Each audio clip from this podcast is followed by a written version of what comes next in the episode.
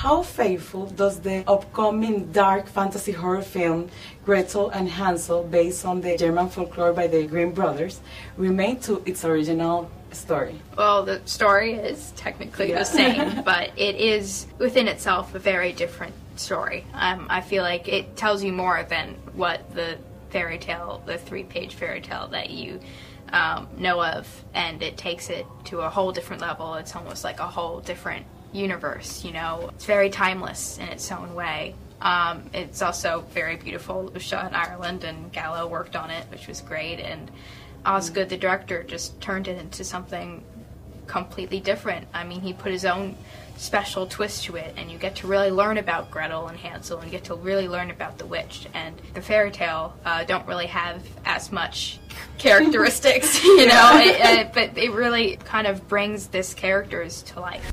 And in terms of family units, the parents leave their children alone in the forest. Yeah, What are your thoughts about this decision of abandonment? shouldn't be done. Yeah.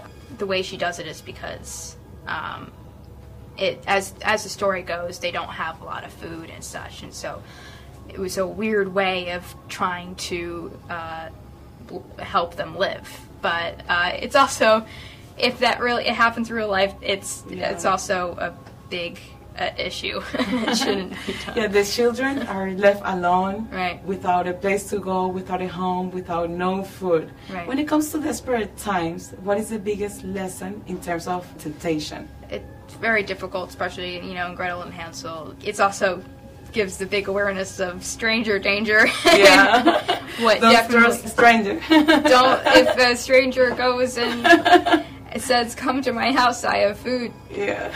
Probably don't do it Yeah. because they're probably lying. And how would you describe the relationship between the brothers Yes. when it comes to facing your deepest fear? Well, Hansel uh, is kind of her support in life um, while she is his.